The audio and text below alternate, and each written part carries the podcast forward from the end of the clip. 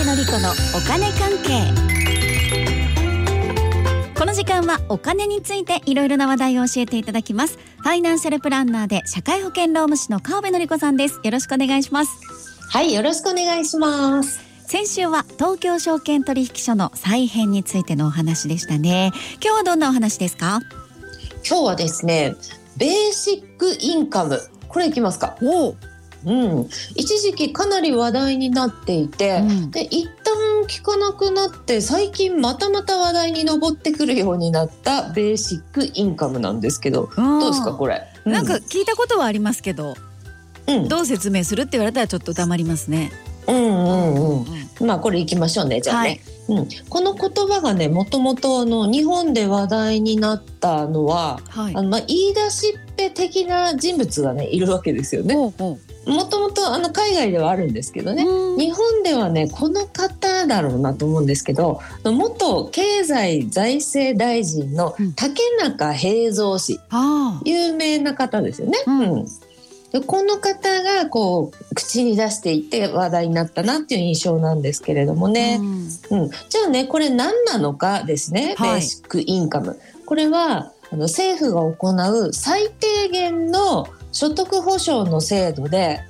もうお金がある人ない人関係なく全員に無条件で一定額を渡しますよっていうものです。うん。で全員にっていうところが特徴で、はい。もうね生活に困ってますとか失業しましたとかそういうことじゃないですからねうんうん。とにかく無条件でみんなに全員に。うん、そう家族が多かったらその家には家族全員分ということになりますよね。おーはい。ものすごく全員なので、うん。うんだから海外ではユニバーサル・ベーシック・インカムなんて言われていたりもします。そうなんですね。あれですかね、うんじゃああのコロナの10万円の給付金みたいなああいう感じですね。うん、そうですね、うんでもねあれって1回じゃないですか。はい。であの竹中氏が提唱したのは月7万円のベーシックインカムこれをもう月ですよくうん配ってそしてこうすることで生活保護や公的年金がいらなくなるっていうスタイルなんですよね。ええ毎月、しかも7万円って、まあ金額少なかったとしてもちょっとびっくりなんですけど。いやそうですようねん今はベーシックインカムないですもんね0円なのそでうすねたとえ少なくてもちょっとねすごいですよね。毎月うんうん7万円ですからね。そうなんですよね、うんそういう話でねこの竹中氏の発言には猛反発のね猛批判が巻き起こったんですよ、ほう。うん、で生活保護や年金がいらなくなるという発言とセットだったので、おいおいとそれ結局のところの生活保護とか年金をゼロにしたいからだろうとあ7万円じゃ生きていけないよって騒ぎになったんですよね。あうん、で今ねあの生活保護や年金受給者の多くはあの金額減るんですよ今よりってなりますーようね。んうん。うん、でたくさん年金保険料を納めてきた人にはこれだけ納めてきたんだから7万円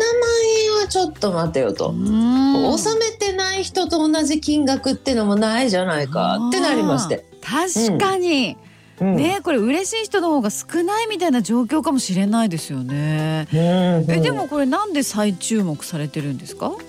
これはねやっぱりコロナの影響なんですよね。ほう。仕事がなくなってこの最低限度の生活がままならなくなったという人もうね、んうんまあ、いるわけですよね、はい。うん、そこでなんとかならないかという話になってきてえで10万円の給付金っていうのからのこうひらめきもあるのかねえうんまたまたベーシックインカムどうだっていう議論にこう火がついてきたっていう感じですね。はあなるほうど、んあとねそうだおあの人あの今すごく影響力のある方だと思うんですけれども。おあの2チャンネル創業者と言われているひろゆき氏、はい。うん、うもんううんこれはね,、もうすごいですよね賛成だって言ってるんですよ。あらそうなんですね。それでちょっとまた話題にもっていうことですかうん、らね。ね、なるほど、まあコロナの影響で。でも、うん毎月7万円ってこれ日本にそんなにお金あるんですか？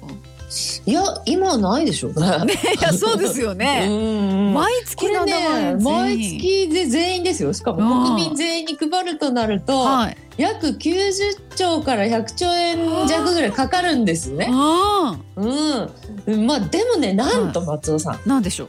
そのお金どうにかできるんですよ。えー、どういうこと？そこがそうなんですよそこが議論の重要ポイントだとね私は思うんですけれどもはい。日本の社会保障にかかるお金ってうん。 120兆円くらいなんですよはあ。毎年すでに。こあれね簡単な引き算で社会保障をなくしちゃえば7万円のベーシックインカム全員に可能だなってなりませんあ。うわーなるほど。え、んでもですよこの社会保障なくせばのその社会保障っていうのは例えばどんなものですか、どんなものがなくなるのかっていうのがすごい重要じゃないですか。うん、そうですよね。はいこれ重要ですよね。うん例えばですよ、これはもう身近ですよ。病院にかかったら今3割負担じゃないですか。はいうん、これって社会保障のおかげですよね。はい。それが10割になりますよね。えうん、例えば風邪でなんかあの診察受けて注射して点滴して飲み薬とかうがい薬をもらって今3000円だとしたら、うんそれ1万円になるってことですよねう。わうー。ん、あとはあの失業しても失業保険とかないですとあベーシックインカムの7万円で何とかしてくだあ。さえい、えこれ竹中氏がまさに言ってましたけれども生活保護もなくなるし、うん老後の年金もなくなるしああ。遺族年金も障害年金もなくなるし介護保険ももう何もないっていうことになるのでそれでやってねっていう話ですよね。ああとお金を作るとしたら消費税をこう何十パーセントとかとんでもなく上げるとか、そういう感じになってで仮に貯蓄とか毎月の収入がない人にとってはもう本当に社会保障なしの月7万オンリーになりうますよね。ーわーいやうんそうかいや導入するのこれかなりハードル高くないですか、うんまあねそうでしょうね。あーうん、今までこう散々ね健康保険料とか年金保険料雇用保険料とか、うんもう払いに払ってきた人にとっては、いやちょっと年金もなしだしいろいろ勘弁してよってなると思いますしね、はいうん、これはね実現は結構相当難しいと思いまいやす。そうですよねうんうんで今ねこのベーシックインカムがちょっと議論で盛り上がってきた中出てきてる話題ほうこれがね年金受給者に5000円給付案ですね。うへえーんこれはね年金受給者限定なんですよ。ほうでほう1回だけですね。だからベーシックインカムじゃないですね。うん1回だけだし限定だしプチインカムですね。えこれは大注目で見守りましょう。ー、えー、でもこれ何ですか年金受給者にその何の5,000円っていう話になってるんですかうんね。あ のね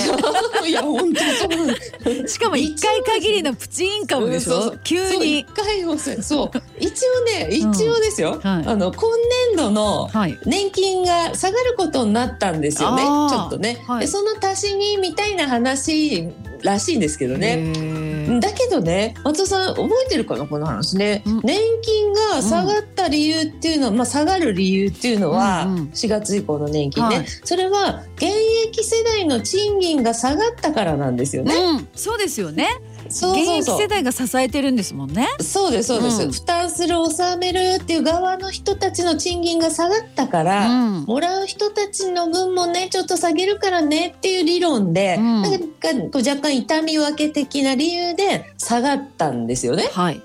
ということはあれそこ手当するって感じてしまうので、は